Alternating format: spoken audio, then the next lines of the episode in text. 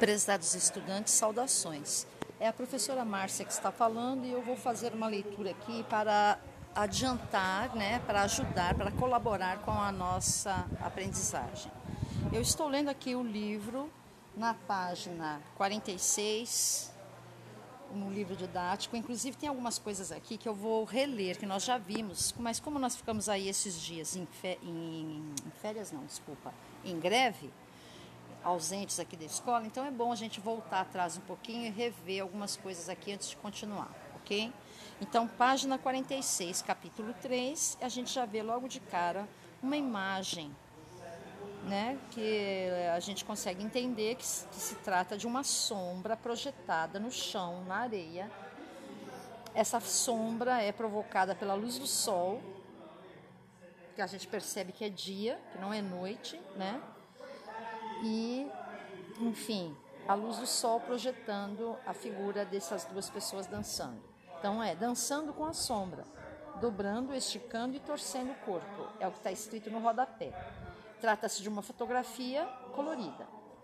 E aí, na página 47, começa o texto. O que nos move? E aí tem três perguntas que vocês vão copiar no caderno e vão responder. Tá? Se não fizeram ainda, porque isso já foi lido, se não fizeram ainda, façam. E aí começa o texto. Perceber o próprio corpo e ter consciência de que tudo o que você faz só pode acontecer porque braços, pernas, coluna, cabeça, boca, olhos e barriga funcionam em um conjunto que é você. Na imagem ao lado, as pessoas estão brincando com suas sombras e se conectaram ao ambiente com um movimento de expansão do corpo, de de inspirar e de expirar o ar, de sentir os cheiros e de sentir a temperatura do vento tocando a pele. Dessa mesma maneira, com a dança, o corpo toca o mundo e assim é possível conhecer a si e ao mundo. A dança, a arte do movimento, é o modo de organizar e de revelar sensações com a consciência do corpo, dos movimentos, dos ritmos e das formas de ocupar o espaço. Então, e eu, eu sempre falo isso para os meus alunos e eu sempre trabalho com eles, a conscientização corporal. É muito importante você ter conscientização, você conhecer o seu corpo, você saber a sua potencialidade, o que você pode fazer e as suas limitações, aquilo que você não pode fazer. É muito importante também perceber os sinais que o teu corpo te apresenta. O corpo vive dando sinais para gente, sabe? Então, se a gente li, se liga no corpo, presta atenção nos sinais que o seu corpo está hum, é, apresentando para você, você vai ter mais qualidade de vida, mais saúde, mais bem-estar, tá certo? Por exemplo, se você usa um sapato apertado, o seu pé começa a ficar adormecido, começa a doer, começa a sangrar. Pô, não use sapato apertado Entenderam o que eu quis dizer? Isso é uma coisa muito óbvia, mas existem coisas que são mais sutis. Por exemplo, não ter a hora para ir dormir, não ter hora para acordar, não ter hora para fazer exercícios. Sabe? O corpo está doendo, às vezes, porque você não está fazendo exercício, porque você não está praticando. Então, tudo isso tem que ser levado em consideração para ter qualidade de vida. Aí, aqui na mesma página 47, além da questão 1, 2 e 3, no começo da página, depois tem a seção para refletir e aqui tem mais três perguntas. É para copiar tudo isso e responder no caderno. Agora vira a página, página 48. Vamos ler aqui. Sobrevoo, corpo, espaço e tempo. Também acho que a gente já tinha lido isso. O que, que a gente vê aqui? A gente vê uma fotografia em branco e preto, onde algumas crianças estão de costas, outras estão de frente, e tem um menino fazendo uma pirueta. Na realidade, a pirueta que ele está fazendo é de trás, é de frente para trás. É muito difícil fazer isso. Então, olha o que está escrito no rodapé: crianças saltando com inversão em uma aula de dança das professoras Maria Duchenes e Renata Macedo, em São Paulo. Fotografia de 1944. Poxa vida, pensa nisso. Em 1944, esses meninos aí deviam ter o quê? Oito anos? E agora, quantos anos eles têm? 28 com 8? Passaram-se 28 anos. Esses meninos que deveriam ter uns 8, hoje estão com 36 anos. Estão com quase 40, já estão velhos. Mas então vocês viram esse salto invertido como é interessante? Olha, para entender a arte da dança é preciso ter consciência corporal e saber que o movimento também é um modo de pensar. Somos corpo, estamos situados em um determinado lugar no espaço e em um momento no tempo. Estes são os principais elementos da dança: corpo, você, tempo e espaço. Por isso é importante conhecer o próprio corpo, perceber os, os movimentos que você faz com suas variações de formas e de velocidades, perceber o espaço onde você está e como o ocupa.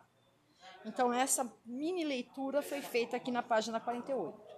Então, é, é importante você entender isso. Não é só você, não é só o seu corpo, é o seu corpo, o espaço que você ocupa com esse corpo, ou como indivíduo ou como coletividade, e também o tempo.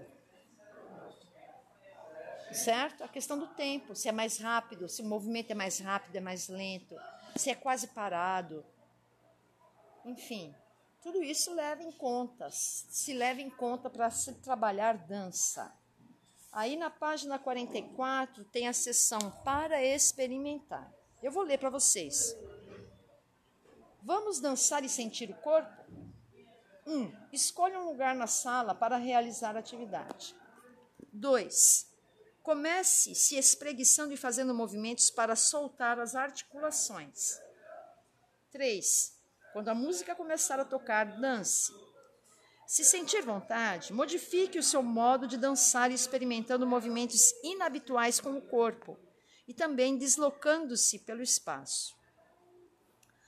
Ao primeiro sinal do professor, forme dupla com uma colega ou com um colega. Ao segundo sinal, um dos integrantes da dupla vai dançar enquanto o outro fica parado, como uma estátua. A cada novo sinal do professor, as funções se invertem. Para concluir, converse com os colegas e com o professor sobre as seguintes questões: Quais diferentes modos de dançar apareceram na, na turma? Ao ver os colegas dançando, o que os interessou? E depois de dançar, você experimentou alguma sensação diferente? Então, mediante esta atividade, eu quero que vocês, inclusive, lembrem daqueles vídeos que eu postei para vocês com é, experiências de afrodance. Ok? Vocês chegaram a assistir?